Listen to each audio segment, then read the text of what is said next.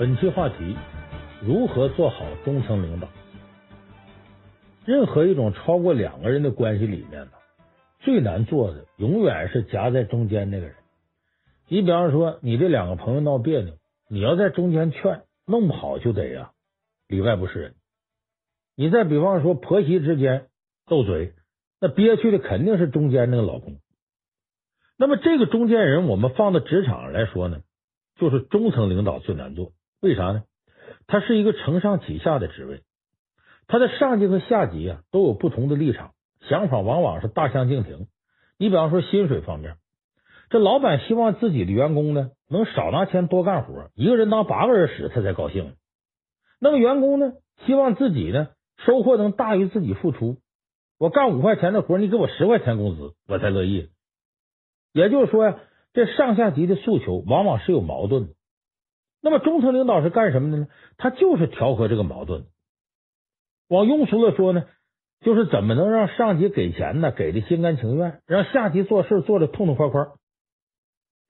所以呢，有的这个 MBA 的课程里边就讲过，一个公司能不能走得长远，能不能发展壮大，那得看有没有好的中层领导。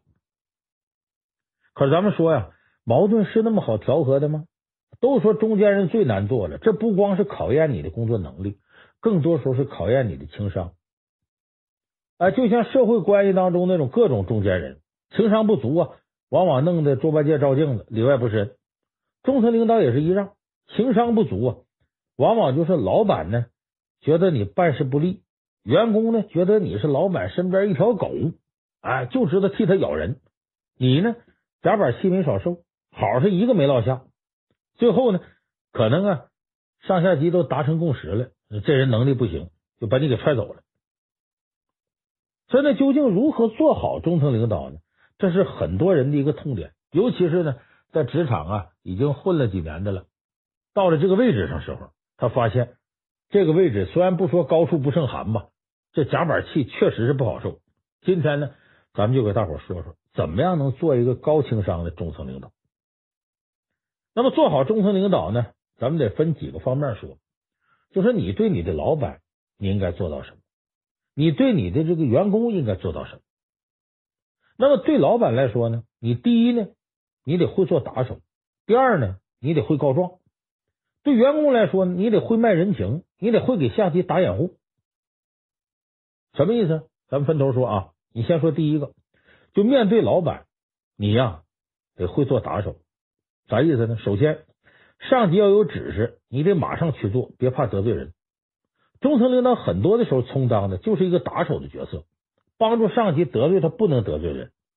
你看很多公司，咱们看啊，都这样，员工埋怨说：“我那部门经理不是人，总克扣我工资，啊，一堆这规矩那规矩，天天收拾我们。”但我们老板可挺好，每次见面都笑呵呵的，跟我们嘘寒问暖呐，给我们发奖金呢。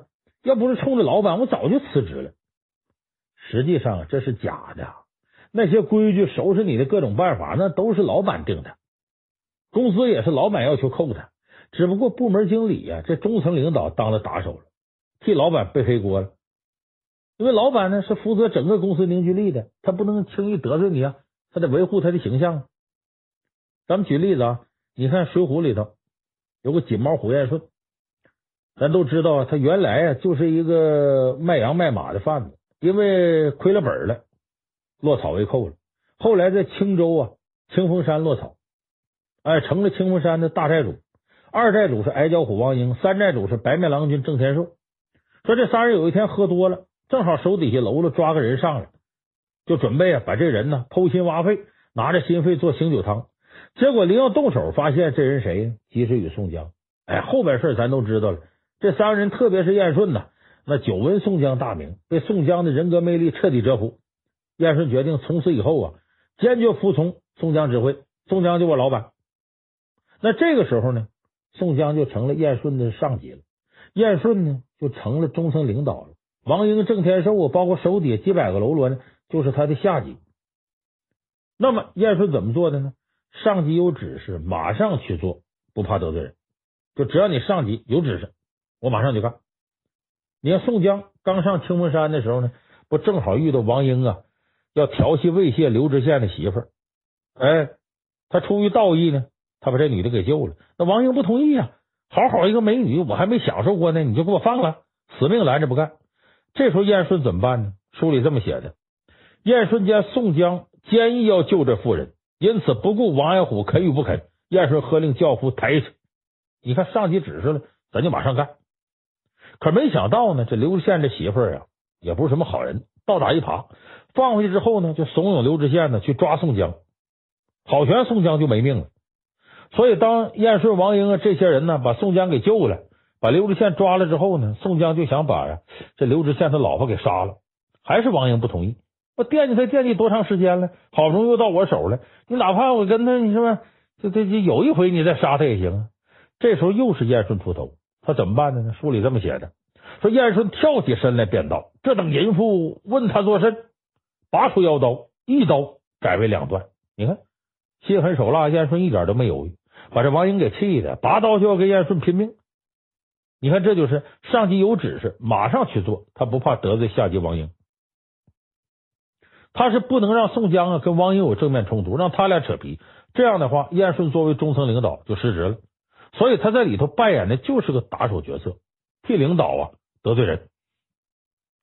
有的就说了，说你看这一放一杀，这燕顺的忠心表的，照理说呢，宋江应该把他当成心腹小弟。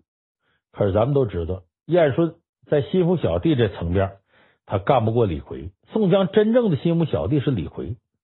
你看梁山泊排名，李逵在天罡星里排第二十二，燕顺在地煞星里才排第五十。所以同样是中层领导，为什么差距这么大呢？咱们刚才说燕顺是领导有指示，马上去干，不怕得罪人。但是他还没做到第二点，就是领导没指示的，你得揣摩领导的意思，还得主动帮领导得罪人。因为有时候得罪人的事儿啊，领导不愿意直接明说，领导嘛，所以呢，你得揣摩他意思，然后主动帮他往前冲。所以这一点，你看。宋江出了清风山，有这么件事，就看出燕顺呢还没有做到这点。就燕顺、花荣这些人呢，要跟着他去梁山入伙，路过一个酒店呢，就准备喝点酒歇歇脚。这个时候呢，宋江是带燕顺先进去的，一看呢，大桌都坐满了，就剩个小桌了，他们坐不开。其中有一个大桌呢，就坐了一个人。宋江就跟酒保商量说：“我们人多，能不能让那人把大桌让给我们坐呢？照理说这合理要求，很正常。”所以酒保赶紧过去跟那人商量，结果那主呢不是善茬子，是刚刚因为赌博打死人的，后来也入了梁山了。石将军石勇，这石勇脾气很暴，一听就不乐意。你凭啥让我换呢？他说换就换，不得有先来后到吗？老爷我就不换。你看这话说的，自称老爷，这就有点挑衅了。那么这个时候燕顺什么反应？转身跟宋江说：“说你看他无礼吗？这什么意思？请宋江指示。”意思你看他这么做是不是对你无礼了？你看我要不要收拾他？这宋江咋说的呢？他还能说啥？他在江湖里，宋江塑造的是忠义两全，哎，为人呢心胸豁达宽广的形象。你现在让他跟燕顺说这人对我无礼，你揍他，这不自毁形象吗？所以宋江只能拍拍燕顺肩膀说：“算了，由他去吧。”其实宋江心里不舒服，很没面子。那么这样的事儿，你看燕顺呢是一个劲儿请示，其实你不用请示，得罪你老板了，你就马上。你就开火没问题，这点他不如李逵。李逵呢有指示的，他不怕得罪人，他马上就干了。你比方说宋江想吃鱼，李逵呢不惜得罪这个鱼霸张顺啊，去抢鱼去。哎，宋江问兄弟们愿不愿意跟他上梁山，还没说完呢，李逵跳起来就说：“都去，都去，大有不去的，吃我一板斧，砍作两截便罢。”这是有指示的，李逵嘁哩咔嚓；那没指示的。李逵也知道，尽管他有点笨，但他也能顺着情绪啊揣摩宋江的意思。很多时候，宋江刚有个想法，他那边已经实施动手了。你比方说，李逵在三打祝家庄里头，把人家盟友扈家庄全家都给杀了。有人觉得这李逵太凶残了，这扈家庄已经是梁山盟友了，这扈家庄那个扈成还活捉祝标送到李逵那去了。你说屠杀盟友这多不仗义？可李逵不怕这个，为什么呢？当初打祝家庄的时候，扈三娘作为祝家庄未来的儿媳妇，跟着出马了，追着宋江，把宋江追够呛。当时李逵就跳出大骂，说：“你这鸟婆娘，赶我哥哥哪里去？”后来啊，扈三娘被抓住了，宋江就命人把他送到自个儿父亲那去了。哎，李逵这仇的是不能找扈三娘报了。这李逵呀，杀鸡儆猴，把扈家庄全给杀了，上下老小一板斧一通砍。这其实是什么呢？他知道宋江不痛快，要搁这事儿啊，给宋江找面子。所以他杀完之后，他才会说说当初啊，那鸟婆娘赶着我哥哥要杀。你看他意思再明白不过了，这替宋江找面子。这宋江怎么处理他呢？说你这黑厮不听话，私自行事，本来该砍头。念在之前呢，你杀祝龙、祝彪有功，就将功折过吧。你看祝龙是撞到李逵身上才被杀的，那祝彪根本就是俘虏，绑住了任李逵杀。你这么点功劳，能抵消他杀盟友全家的罪过吗？这其实是宋江有意放水。那为啥放水呢？就是因为李逵啊，帮他做了他不方便做又不能直接受益的事。帮他做好了打手，所以你看李逵这么莽撞，智商不高，反而受宋江青睐。宋江喜欢他喜欢哪？就他这莽撞劲儿，能主动帮自己得罪人，有时候都不用吱声，就直接砍砍杀杀。所以这是咱们说第一个，你得会做打手。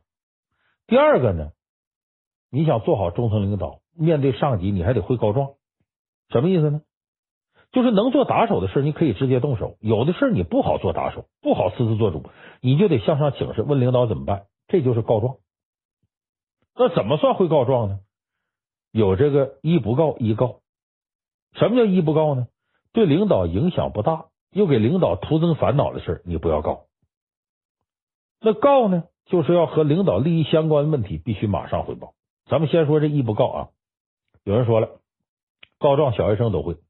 你像小学里头那两道杠、三道杠，就属于中层领导，帮着老师监督同学。哎，这样的孩子有时候挺可恨。这同学一有问题了，赶紧跟老师告状。但这样的二道杠、三道杠，最容易犯不该告状、瞎告状错误。你比方说，有跑老师那告状去了，老师，呃，张三在背后骂你是老妖婆。你这老师听到这么告状，什么想法呢？第一个是心烦，第二个是生气。心烦啥？自己手里一堆事呢，得备课，得批作业，得改卷子。你这么点小事，你说过来就告状，我听了之后还不能不管啊？你这要不微信哪来？所以你说他烦不烦？那说生气呢？你说人家骂你是老妖婆，你能不生气吗？但是你又不能为这事啊，把那孩子那张三拽出来对峙，那显得你多小气，跟小孩一般见识。你说不能找张三，你这气还不能不撒，找谁撒？谁告状就找谁撒。所以这个时候，老师往往会说一句：“就你一天不好好学习，天天惦记没用的事儿，别人怎么就没听见呢？我看就是你闲的，去，你给我抄一百遍作业。你看，你还倒霉了。这咱们知道，刘宝瑞那单口相声连升三集里边，那那张浩古写了一副对子，其实是别人冒他名写的，就坑他。哎，说昔时曹公进酒席，今日魏王欲受禅。哎，这这。就就说讽刺魏忠贤呢，这要造反，结果那副对联挂着呢，没人敢告诉魏忠贤，为什么呢？魏忠贤有个毛病，你到魏忠贤那说魏王有没骂你，他怎么办呢？不光处分那个骂他的人，把你也收拾了，甚至把你杀了。为啥？他骂我原来就他一人知道，现在你也知道，我连你也收拾吧。这就是我刚才说那老师那心态。你这事弄得他烦不烦？烦，他不能不管，还没法管，徒增烦恼。所以这就是不会告状，让你的上级呀添了很多闹心事，这是小学生的告法。你看《红楼梦》里头，如果说王熙凤是顶头上司的话，她的丫鬟平儿就是中层领导，她知道什么状啊该告不该告。说王熙凤最在意是啥呢？自个老公贾琏在外边啊勾不勾搭女人？你像有一回，王熙凤的闺女巧姐浑身起疙瘩。哎，可能就是急诊之类的什么的吧，给她吓坏了。哎，请了一些两班大夫啊，天天过来看了，连贾琏在身边撑多余的了，说你别在屋里头再传染上，搬到外书房住。这贾琏好色之徒，他能干住吗？他闲不住啊，肯定得勾搭人啊。聊上谁了呢？荣国府里有个厨子叫多魂虫，为啥他叫多魂虫呢？天天喝酒，烂醉如泥，胡了八都。这么窝囊一个人呢，他媳妇叫多姑娘，这多姑娘天天画着花样给他戴绿帽子，他也不管。我呀，有酒有肉我就满意了。所以这贾琏趁机会跟多姑娘勾搭上。后来这巧姐疙瘩消了，这贾琏得搬回来。平儿给贾琏收拾外书房的床铺，就发现了怎么呢？贾琏枕头套里掉出几根长头发来，一看这头发，不是凤姐的，那这有别人的。这平儿一琢磨就知道是谁，知道多姑娘。那他怎么做的呢？他是王熙凤的心腹，照理说按王熙凤重视程度，他得把这事告诉王熙凤，但是没有。平儿把头发藏起来，藏起时候还不忘跟贾琏要个人情啊，意思我可没说。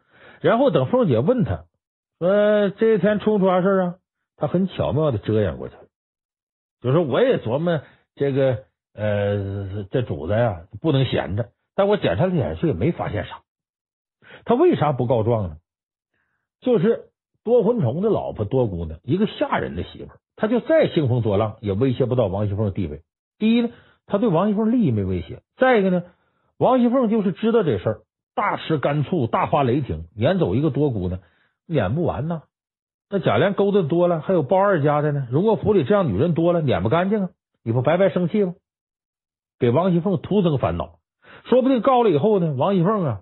这股邪气没地方撒，或撒到平儿身上，所以平儿干脆不吱声，咱们皆大欢喜。哎，这是不告，他聪明，给领导徒增烦恼的不告。那么告状是必须告是啥呢？对上级利益有切实威胁的，自己又处理不了的。所以你看，后来贾琏啊偷娶尤二姐这个事儿，谁最先揭发？就平儿。为啥呢？尤二姐虽然不是大家闺秀，但她也算是正经迎娶过来的妾。要命的是呢，贾琏跟凤姐多年没有孩子。在封建社会里，这对妻子的地位大大削弱。一旦尤二姐怀上贾琏的儿子生下来，凤姐在贾府的权势可就岌岌可危了。这是紧跟凤姐的平儿啊，最不愿意看到的局面。所以，即使只是听了几句闲话，平儿立马就告诉凤姐。所以你看，这就是跟老板有切身利益的，你得告。所以，这是咱们说对上级会做打手，听指示马上处理。听不到指示会察言观色，揣摩上级意图，然后呢得会告状啊，就有的该告，有的不该告。那么这是对你的老板，对员工呢？你怎么做好一个中层领导呢？首先对下级得会卖人情啊，你得会打掩护。你咱还说《红楼梦》里平儿这个人情商很高，说凤姐过生日啊，贾母主持给她做寿，大伙又看戏又喝酒，喝了不少。凤姐看戏这么会儿功夫呢，贾琏又不老实了。把包二媳妇给弄屋去了，哎，俩人干坏事去了。怕这个王熙凤回来呢，门口派俩丫头，一个在门口里边放哨，一个在外头放哨。这凤姐看戏累了，再加上喝多脑袋疼，就提前回来休息。挺远的，在外面门口站着放哨那丫头一看，他转身就跑。王熙凤一看这里肯定有鬼啊，我把他叫住，怎么回事？这丫头嘴还挺严实，死活不说。凤姐抬手就给他俩嘴巴。你看这时候平儿怎么说呢？说您可别那么生气。奶奶仔细手疼，就是你别生气，你别打你，把你手打疼了。你看他这话既关心了老板，又巧妙替下属说情了，别打了，别打了，这就是很聪明的做法。还有一回呢，说《红楼梦》里最经典的几个荣国府的案子，哎，叫茯苓霜玫瑰露的案子，怎么回事呢？宝玉挨打的时候啊，他母亲呢，王夫人呢，给了他一瓶玫瑰露，后来他又给了自己屋里的方官，这方官有个闺蜜啊，叫刘五儿。他又把玫瑰露呢转赠给刘五儿了，后来呢，刘五儿的叔叔呢给这五儿带来茯苓霜，他想投桃报李，这五儿就想回赠给方官，结果给方官送去的路上啊，被茶叶的这个仆人给逮着了。哎，一看他这有茯苓霜、玫瑰露，好，你这是偷主子的。为什么定性是偷主子呢？这里边也巧了，因为前一阵贾宝玉有个弟弟贾环，哎，赵姨娘的儿子。这赵姨娘呢，特别疼自己的儿子，就托王夫人屋里的丫鬟彩云呢，帮自己偷一瓶玫瑰露给儿子用。后来王熙凤呢找王夫人借玫瑰露，就发现了，说这瓶哪儿去了？谁偷的？结果王夫人屋里这彩云和玉川两个丫头互相指证，都说对方干的事不是自己干的。王熙凤就拍胸脯了，说这个案子我肯定得查明白。结果就这么正查着呢，这明明是彩云偷的玫瑰露，阴差阳错的呢。由于在这个刘五儿这找着了，这时候五儿给顶缸了。这时候王熙凤下令啊，就把刘五儿的母亲也是府里用人打四十大板撵出府去，永不再用。再把五儿也打四十大板撵出去。这个任务就交到平儿手里了。平儿问清楚这事儿啊，就觉得这时候得给下人做做主，就偷摸的把这事儿啊先压住了，先把这五儿呢关起来，让他自个儿找方官对证。没想到呢，不光方官五儿这事弄清楚了，连彩云偷玫瑰露这事也弄明白了。最后大伙一商量啊，说你毕竟这个，你看赵姨娘出的问题，但他女儿是探春呢，探春挺有面子，平儿就把彩云呢批评一顿，然后这事呢就跟宝玉说：“你你出个头就拉倒吧，就说玫瑰露、茯苓霜都是方官给的，呃，东西是宝玉从他妈那拿出来的。那么这个事儿这么定了呢，平儿得跟王一凤交差呀，就得给大伙打掩护，说这事儿啊。”是宝玉干的，王一凤肯定不信呢。说宝玉呢，你见着小姑娘就怜香惜玉。我说这事不能拉倒，你把王夫人屋里丫鬟全叫出来，给我在瓦片子底下跪着，让太阳晒一天，茶饭不给我就不信不招。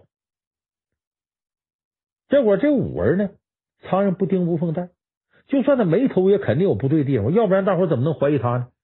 这把他娘俩啊，就得隔出去不用。这时候平儿怎么处理的呢？说拉倒吧。说这个呃，对凤姐说说，你看前阵子你刚流产，那操心过度，这事有结果了，能交代得过去了，咱就别做恶人了。以后保证不会出现同样的事，不就得了吗？所以你看，这平儿处理的非常高明。他处理这事呢，一方面他教训了彩云，杜绝他以后再犯这样错误；另一方面，他卖个人情，也没让上级呀再给彩云更大的处分。哎，同时呢，也要把这个刘五儿和方官呢保护了一下。就是这时候，平儿对他的下级会打掩护，会卖人情。为什么？这个事儿对上级利益无伤大雅，所以应该充分利用这个时候，把自己的下级笼络住，给他们打掩护，卖他们人情。所以这是我说的对下级。那么，在一个单位里头呢，你做好中层领导，不光是面对老板和员工。有时候你还要面对啊，跟老板同级的一些人，你比方说老板的朋友，或者是呢，你的上司在这个单位里呢，还有和他平级的另一个部门的上司。那么你处理这些关系的时候，你就得掌握好分寸了，你就得知道什么时候像这样的人，就上级的平级，你向他卖人情，还得向自己的上级表忠心。咱们还拿这个平儿说话。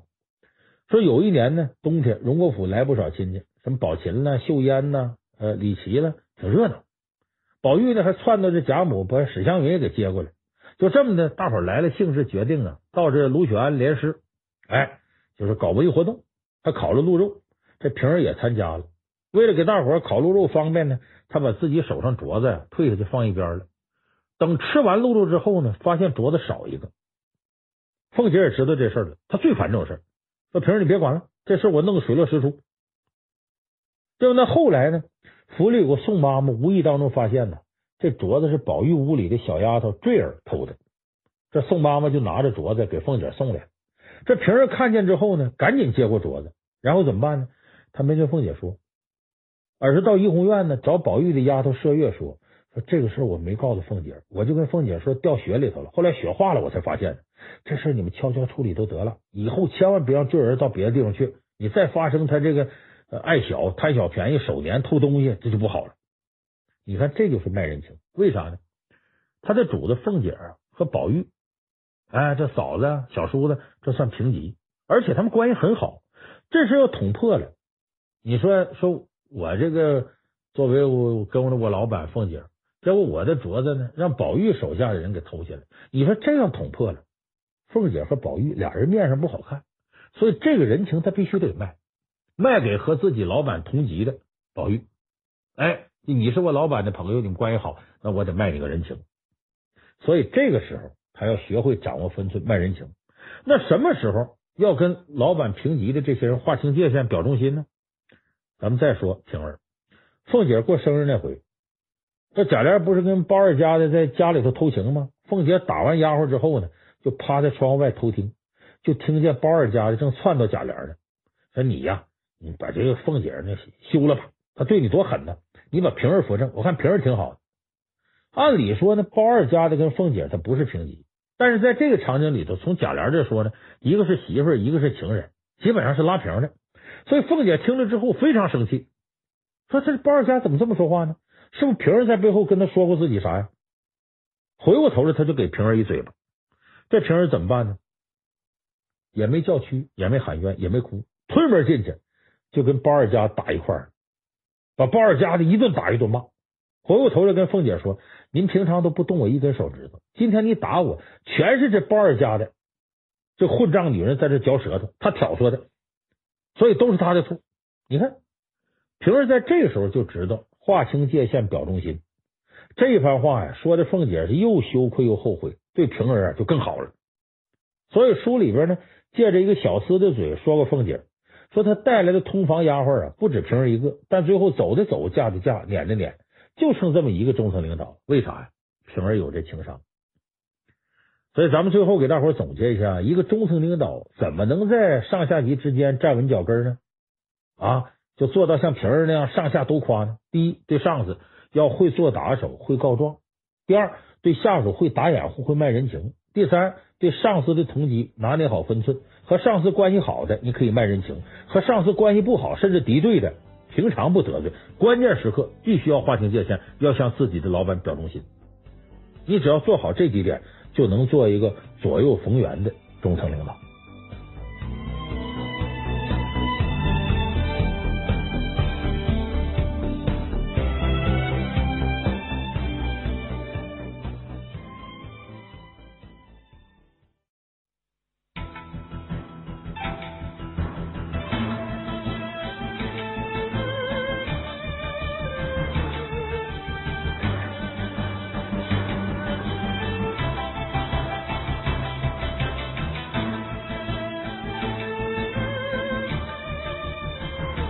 本期话题：如何修炼厚脸皮？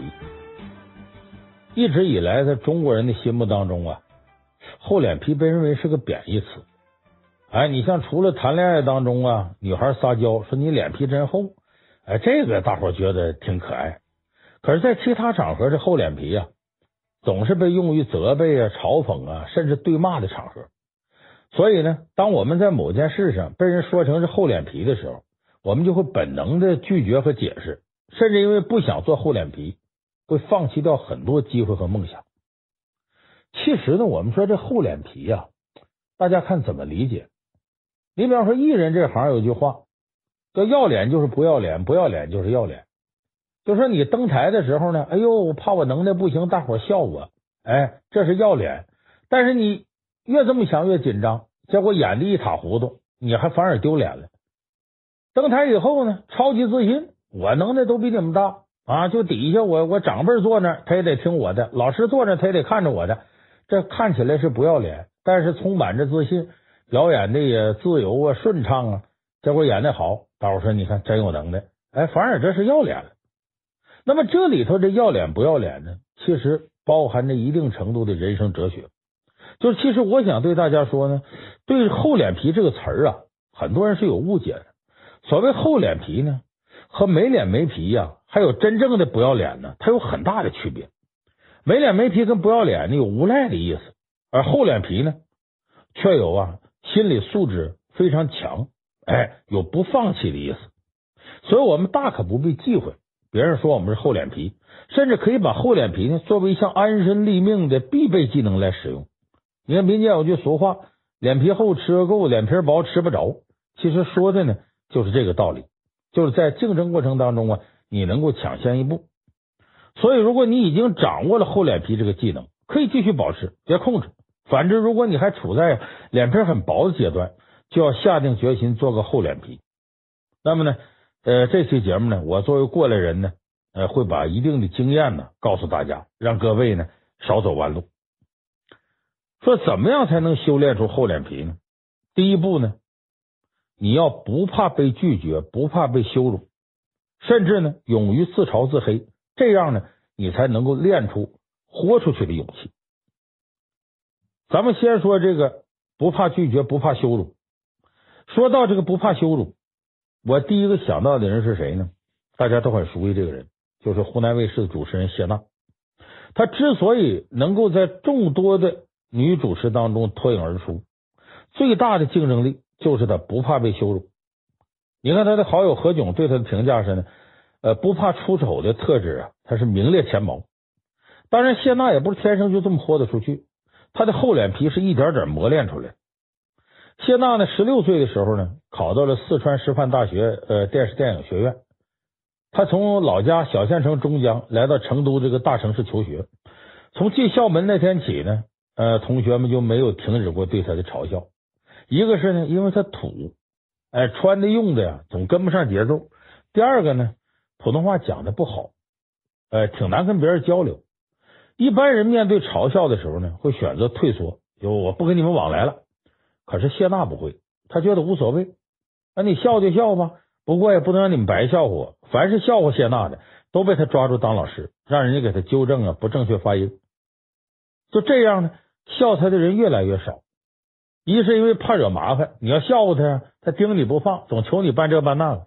第二个呢，因为谢娜的普通话进步神速，没有了可嘲笑的理由，那么谢娜呢，在学校的日子就越来越好过。但是不长时间呢，他爸爸呢做生意出了问题，谢娜的学费都交不起了。那么放弃读书呢是不可能的，所以他开始打工找工作，自己挣学费。正好谢娜呢有个同学，这个同学的哥哥呢开了一家广告公司。拍广告和 MTV，于是他就整天呢追着这个同学给他介绍工作。那个同学实在馋的受不了了，就带他认识了自己的哥哥。然后呢，谢娜就跟上班似的，每天呢都去他哥哥的公司啊晃悠一次，执着的问人家要不要演员，一次不行就两次，两次不行就三次。最后啊，他同学的哥哥被问烦了，说没办法，说给你安排个小广告吧。你看他就是以这种赖上你的姿态。谢娜最终成了这家广告公司出镜率最高的演员，拍了无数广告和 MTV，其中有 MTV 我当年还看过呢，那是不知道她是谢娜，她也没成名呢，就是那个九妹那歌，大伙很多还熟悉吧？就那九妹九妹可爱的妹妹，九妹九妹红红的，就这歌最早那个现在卡拉 OK 里那 MTV 就是谢娜演的，所以靠着打工赚下的钱呢，谢娜挺顺利就毕业了。你看，虽然谢娜现在的工作是主持人，但她当初的专业是演员，她拍过不少影视剧。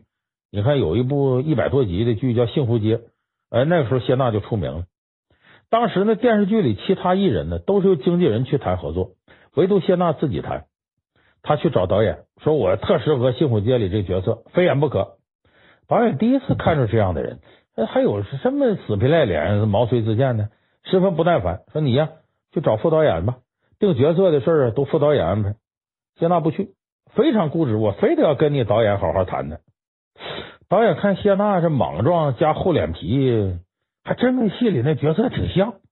于是，一拍大腿说：“好吧，呃，我看你行。”定下角色之后呢，谢娜又去找制片人去了，带了一支笔，一个本子，找制片人干嘛？谈片酬。他坐在制片人办公室里啊，旁若无人的算。一集多少钱？每个月给家里寄多少？租房花多少？自己能剩多少？制片人都看傻眼了，从来没见过这么谈片酬的。不但没经纪人，而且谈的方式跟别的艺人不同，不谈自己在这部戏里戏份多重，说自己值多少钱，自己时间什么的。他在那谈什么呢？算我真挣的这钱，我自己怎么花？结果拿笔拿本算完之后，现在说不行，这钱有点少，要加一点。制片人听都乐坏，说你你这干嘛呀？制片人说这可不行啊，这是我们预算好的啊。谢娜不管，就在那一直磨磨到最后呢，制片人还就同意了。所以后来谈起这件事呢，谢娜用一句俗语啊来总结自己表现，那就会哭的孩子有奶吃，你脸皮厚点没坏处，争取自己利益嘛，这是。所以谢娜呢，不仅做到了不怕被羞辱。他还在自嘲自黑的路上啊，走得很远。比如有一次，谢娜主持这个呃电视界的最高奖的金鹰节，有的网友在微博里批评谢娜，说谢娜在舞台上啊，连一整句话都说不好，还调侃谢娜不要总发微博自拍修图，成为女神，建议谢娜多看看书。面对这样的言论呢，当时这个言论影响挺大。这谢娜呢，不但没生气，还选择了用自黑的方式回应。当时谢娜呢转发网友的微博，并且评论，她怎么转的呢？说她仅仅靠自拍修图就可以去主持金鹰节，她连一句完整的话都说不出来，却自诩为太阳女神，他到底是谁？请关注金鹰节开幕式，带你揭开他神秘面纱。你看，他用厚脸皮的自黑方式，不仅化解了网络上的嘲笑和尴尬，而且同时也把自己炒了一把。有人说谢娜没心没肺，我觉得不是。他只不过是有非常强的自我平衡能力，看得开，望得远，想得通，丢得下，耐得住。大伙记住我刚才说这五条：看得开，望得远，想得通，丢得下，耐得住。这五个是造成他能修炼成厚脸皮的重要原因。这样，谢娜才经得住各种各样外部刺激，并且对刺激做出合理的应对，保证稳定平和的心态。如果他是一个特在乎脸皮人，他不可能从小县城走出来，也不可能走到今天，在没有任何社会背景下呢，能成为当红的主持人、影视明星。所以咱们说呢，要想人前显贵呀，必得背后遭罪。作为名人尚且如此，咱普通人也没啥放不开的，多试多练，自然就能豁得出去。所以刚才我说，学会这个修炼成厚脸皮呀，首先得能够应对这种羞辱，不怕羞辱，不怕拒绝。那么第二点呢，修炼厚脸皮的第二步，那就是设立目标。为了这目标呢，你要学会隐忍，坚持到底。厚脸皮的人一般都有一个目标在支撑，所以他们受到侮辱和嘲笑时，会展现非常强大的忍耐力，不会慌张失措，也不会痛哭流涕，或者呢一碰就跳起来。那么，我想这个韩信受胯下之辱的故事，大家很熟悉。这个韩信怎么受的胯下之辱呢？有一次，有一个屠夫对韩信说：“说你虽然长得又高又大，喜欢带刀佩剑，但你胆子小得很。你有本事的话，你就拿剑来刺我，你把我杀了。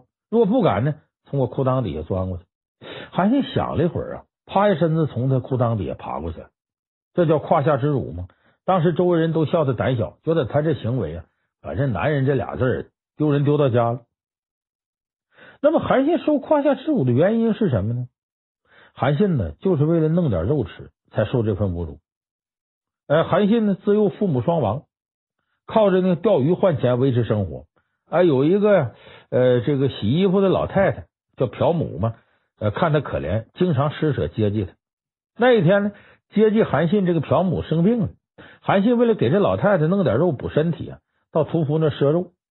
这屠夫一看你还没钱，你还赊肉，就挑衅韩信，让他从胯下钻过去，这才有胯下之辱这一幕。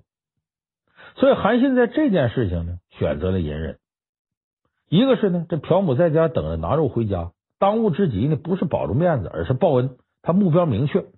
另外一点非常重要，就是韩信知道这个屠夫啊，一肚子负能量，也是个垃圾人。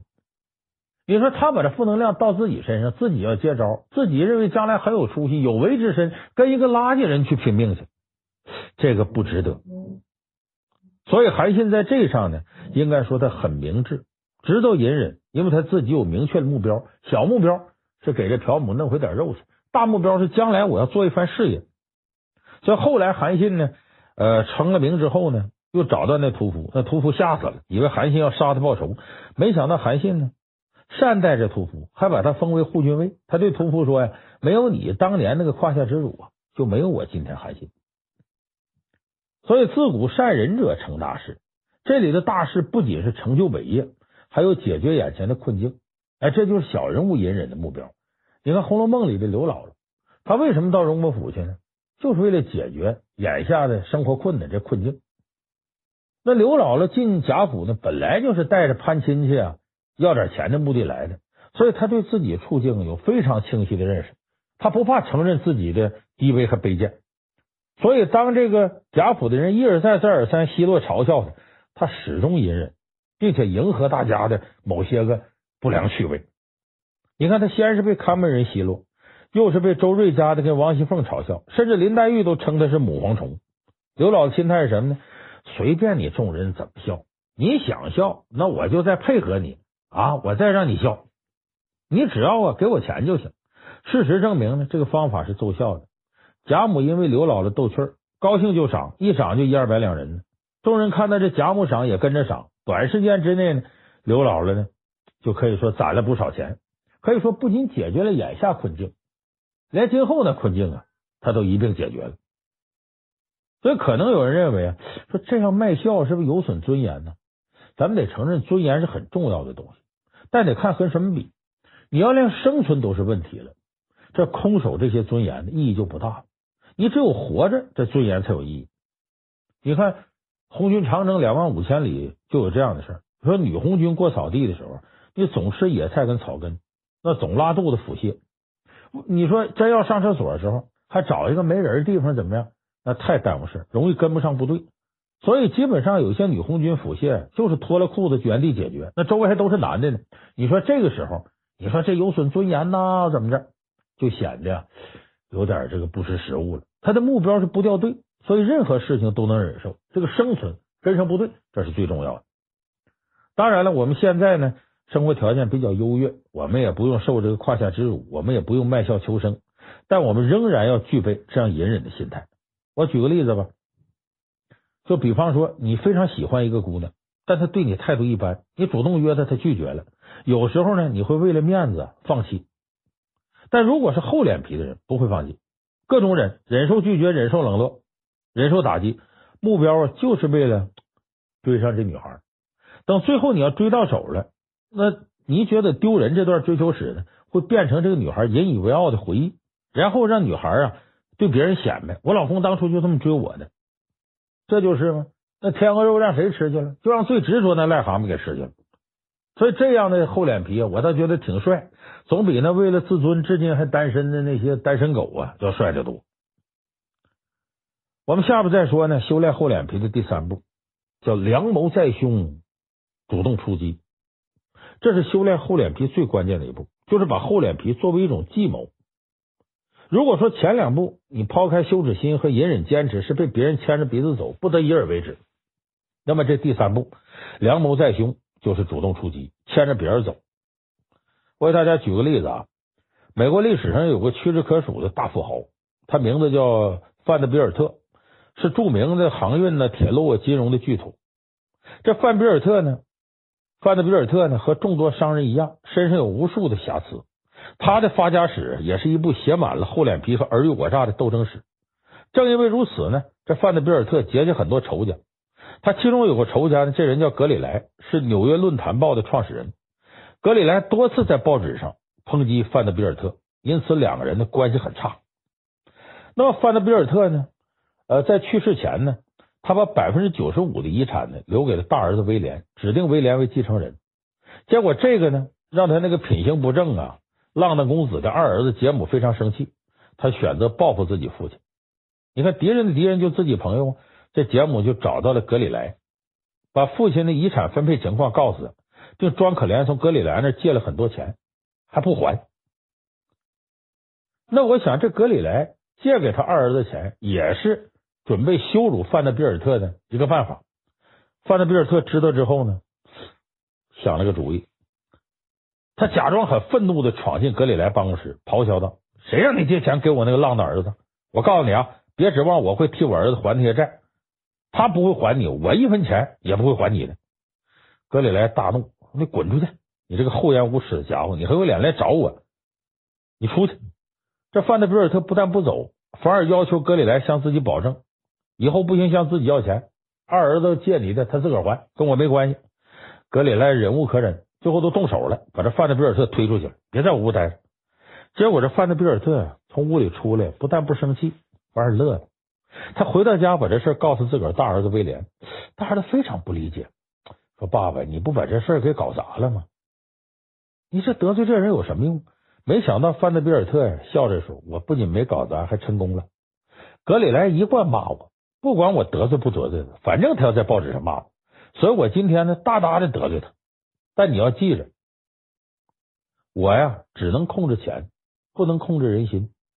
而老对手格里莱是报社的主编，他的报道非常有影响力，可以控制人心。将来你的事业必须借助于他。我是彻底得罪他一回，目的是给你将来留下跟他和好的余地。我给你制造这么个机会，我死之后呢，你一定要厚着脸皮呀，到格里莱那登门道歉。如果他不见你，就反复拜见。直到他肯为止，你可以在他面前配合他，大骂我是王八蛋。你骂他越狠越好，反正我死了，你怎么骂都可以，我也听不着。他大儿子威廉一听啊，明白了，这个范德比尔特是担心呢，自己死后二儿子会联合对手破坏自己的商业帝国，陷害他大儿子。于是他想出这么一个计谋，主动出击，利用厚脸皮的手段，未雨绸缪，给大儿子扫清障碍。果然，这范德比尔特死了之后呢，他大儿子威廉呢依计而行，厚着脸皮登门拜见，果然被这个格里莱拒之门外。威廉死皮赖脸，最终如愿以偿见了格里莱，而且开诚布公说：“我我弟弟欠你的钱，我要乘十还给你。”开始格里莱啊并不买账，你玩这干嘛？有意思吗？呃，当着他大儿子威廉呢，把他爹范德比尔特呀说个狗血喷头，说你们爷俩不会都厚脸皮吧？这威廉按照他父亲交代，连连点头，还和格里莱一起啊数了父亲的劣迹。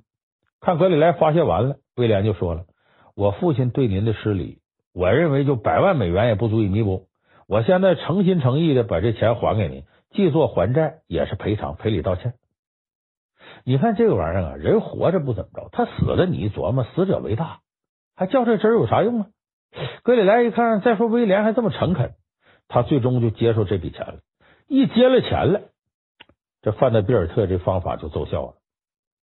在这之后呢，纽约论坛报呢画风逆转，哎，对范德比尔特家族呢从抨击变成赞扬，格里莱本人呢还成了威廉的忘年之交。所以你看，范德比尔特作为一个商业时代的成功者，他脸皮呀真是厚，但这种厚啊绝非毫无道理的厚，有计划有套路的厚。可见他的面子不是白丢的。因为我们普通人并没有范德比尔特这样的财富，也不可能遇到他这样的危机。但是在日常生活当中啊，这个方法仍然会被我们转化应用。你比方说，在公司里有一个人非常看不上你，但是他所处的位置啊，却能对你造成影响。这时候你要做的事儿就是主动并且厚脸皮的求和，一次不行两次，两次不行三次。那人心都是肉长的，抬手难打笑脸人。相信这个人呢，很快呢。就会和你坦诚相待，告诉你为什么看不上你。等到你加以改正之后呢，你俩呀不打不相识，说不定都是朋友的。说他对你的影响呢，自然由原来的威胁呀变成了利好。所以说，脸皮厚呢不是天生的，而是经过后天磨砺而成的。面对别人的指责，学会隐忍。努力做到面不改色，学会自嘲自黑，勇于直面自己的缺点与周遭事物的不完美，灵活运用厚脸皮，让自己最终修炼成无坚不摧的钢铁超人。《爱情公寓》里有一句台词叫“世界属于八零后，也属于九零后，但最终属于脸皮厚的”，这就是我们最终要达到的目的。我想大家在这方面应该随着你的挫折加多，你的情商增长，应该对修炼厚脸皮有属于自己的心得体会。